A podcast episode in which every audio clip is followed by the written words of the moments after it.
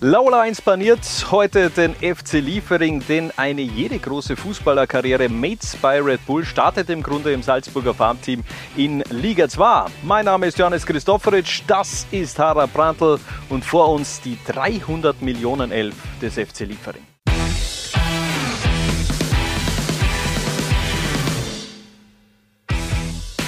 Kurze Erklärung vorweg. Wir haben uns die prominentesten Ex-Liefering-Kicker rausgepickt, deren höchsten Marktwert als Referenz hergenommen und daraus eine Elf geformt, die wohl in einigen europäischen Top-Ligen auch um den Titel mitspielen könnte.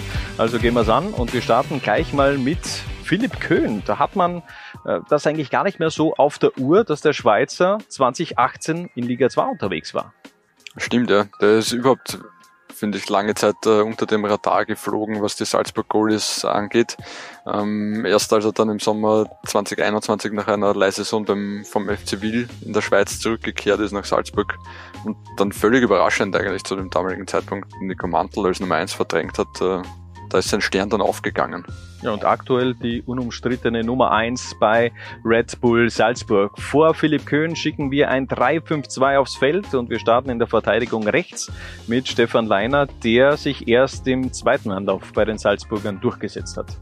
Genau, da hat seine Saison bei der SV Ried benötigt in der 2014-15, um die Salzburger dann doch von der Bundesliga-Tauglichkeit von Stefan Leiner zu überzeugen und ja, ich glaube, das hat er dann danach mehrmals äh, mit Bravour unter Beweis gestellt. Ja, definitiv. Der hat im Grunde so die ganze RB-Fußballschule durchgemacht, äh, auch noch sein Liga 2-Debüt bei äh, den Red Bull Juniors gefeiert, dann Zwischensaison bei Grödig und eben auch in Liga 2 mit dem FC Liefering gespielt. Weiter geht's in der Innenverteidigung mit Dayo Upamecano, der hat die RB-Wertschöpfungskette im Eiltempo absolviert, muss man sagen. Genau, ist damals äh, aus Frankreich gekommen und äh, rasant aufgestiegen vom FC Liefering äh, zum FC Red Bull Salzburg und dann in weiterer Folge äh, nach Leipzig und dann in weiterer Folge zum FC Bayern und hat, ich meine, der hat äh, über 60 Millionen Euro Ablöse eingespielt in Summe. Ja, und äh, generell nur ein halbes Jahr in, in, in der Bundesliga hat gereicht, dass eben RB Leipzig auch zugeschlagen hat in der Mozartstadt und ähm, 2021 dann für 42,5 Millionen Euro nach München gewechselt ist. Dort nicht immer ganz unumstritten, aber für mich nach wie vor einer vom Potenzial her der beste Verteidiger auch weltweit zu werden oder zumindest einer der besten zu sein. Äh, ein Kroate komplettiert unsere Dreierabwehrkette Duje Caleta Zar ist einen etwas anderen Weg gegangen. Genau, nämlich über Pasching. Debüt 2013 für die Pasching Juniors in der Bezirksliga Ost sogar gemacht, dann eben auch hochgezogen für die Kampfmannschaft und äh, damals, wenn ich mich jetzt nicht täusche, war Pasching auch noch als Kooperationsverein von RB unterwegs. Ja, genau. Und äh, mit äh, Gerald Baumgartner ja auch einer, der sich sehr gut ausgekannt hat, was den Red Bull Fußball angeht. Ähm, ja, und hat sich dann über, über Liefering und Salzburg äh, tatsächlich hochgedient und äh, war, war lange Zeit einer der besten Verteidiger, Innenverteidiger der Bundesliga. Ähm, hat dann im Sommer 2018 hat den Schritt in die Ligue 1 zu Olympique Marseille gemacht.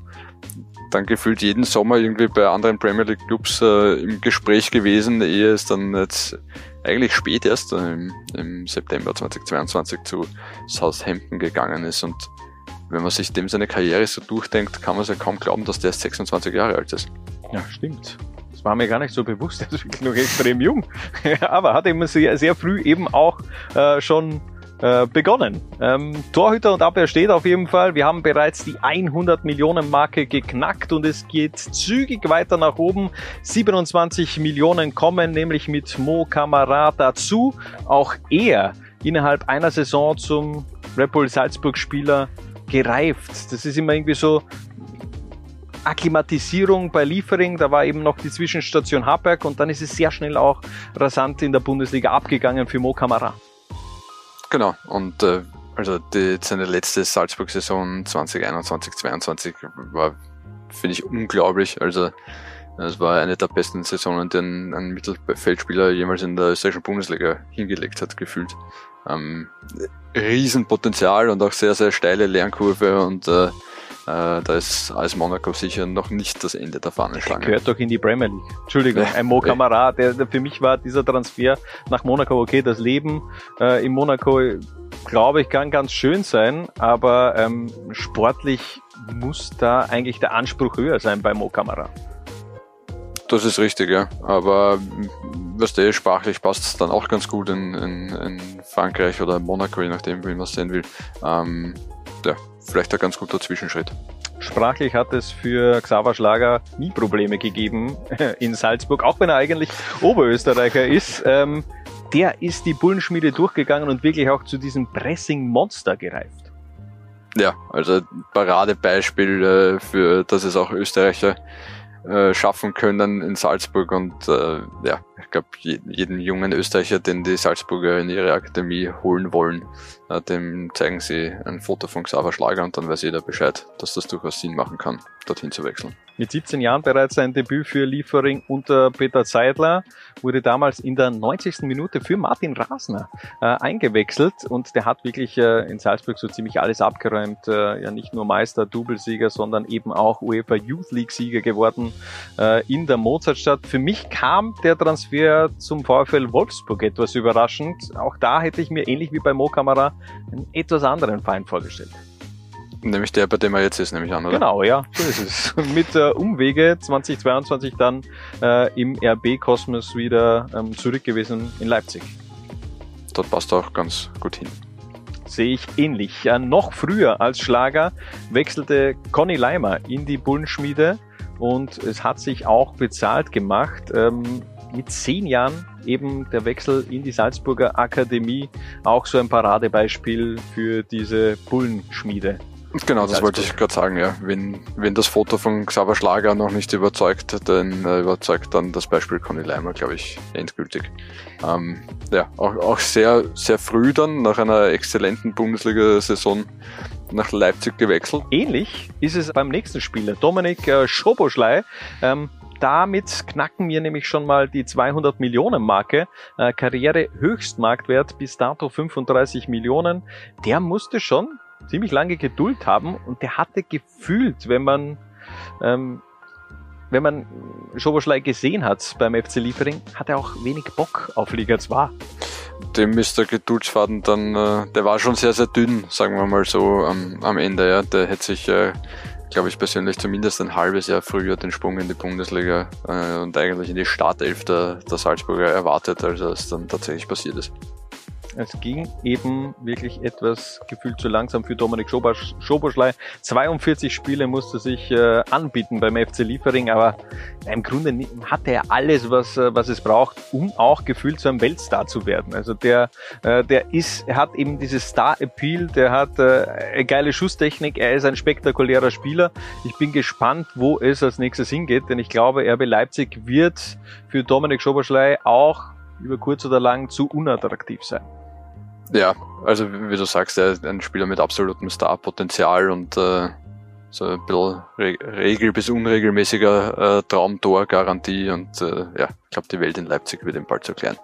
Apropos Traumtor-Garantie. Ein Platz ist in unserem Mittelfeld noch offen und äh, diesen bekommt Lukas Sucic, gebürtiger Linzer, aktueller Nationalteamspieler Kroatiens und auch der hat beim FC Liefering das ein oder andere Mal bewiesen, dass er es aus der Distanz recht gut kann. Ja, auch äh, sehr, sehr starke Entwicklung genommen. Inzwischen einer der wichtigsten Spieler m, bei den Salzburger Profis und äh, auch da wahrscheinlich im Sommer ist die Reise in Österreich zu Ende für ihn. Abwehr steht, Mittelfeld steht. Wir nähern uns, nähern uns immer mehr der 300 Millionen Marke und mit den beiden Stürmern knacken wir die natürlich auch. Äh, wir beginnen mit Patsundaka. Der hat gleich mal einen Top-Start in der Mozartstadt hingelegt. Der ist äh, als Spieler des FC Liefering Sambias Sportler des Jahres geworden. Genau. Und hat dann in weiterer Folge gleich mal die UEFA Youth League gewonnen. Genau. Und auch wahrscheinlich deswegen ist er Sambias Sportler des Jahres geworden. Ne? Äh, nicht, weil er beim FC Liefering so gut war. Ja, 27 Spiele hat er auf jeden Fall in Liga 2 gemacht. Ähm, wie gesagt, Debütjahr, das war, das war richtig fett. Ähm, ist erst im, im Final Four der UEFA Youth League eingestiegen, aber dann eben auch gleich zwei Tore ganz wichtige Tore gemacht gegen Benfica beziehungsweise den äh, FC Barcelona und der hat eine unfassbare Quote in der Mozartstadt vorzuweisen. Genau, in der, in der, in der Bundesliga vor allem, ja, also in der Bundesliga sind es 82 Spiele, da hat er 54 Tore und 16 Assists gemacht, insgesamt in 125 Spielen für den FC Red Bull Salzburg, 68 Tore und 27 Assists und ja, da hat sich Leicester dann schon die Hände gerieben, als es, äh, als es letztendlich geschafft haben, ihn zu verpflichten, wenngleich er in der Premier League jetzt noch nicht den Impact gehabt hat, den man ihm zutraut. Aber das kann ja noch werden. Ähm, last but not least, äh, er kam nicht gerade als No-Name-Transfer nach Salzburg, sondern hatte schon damals in Deutschland Schlagzeilen geschrieben. Karim Adeyemi, der torgefährlichste Spieler in dieser Ansapanier beim FC Liefering, hat nämlich 15 Tore und 12 Assists in 35 Spielen gemacht. Also der hat da richtig aufgezeigt, auch in Liga 2. Ich glaube, als äh, österreichischer Zweitligaspieler ist das eher uncool, gegen so einen zu spielen. ja. Ich meine, der ist damals schon für drei Millionen äh, nach Salzburg gekommen, äh, war Träger der Fritz-Walter-Medaille in Gold. Also das ist die, die höchste Auszeichnung im Jugendfußball äh, bei den deutschen Kollegen.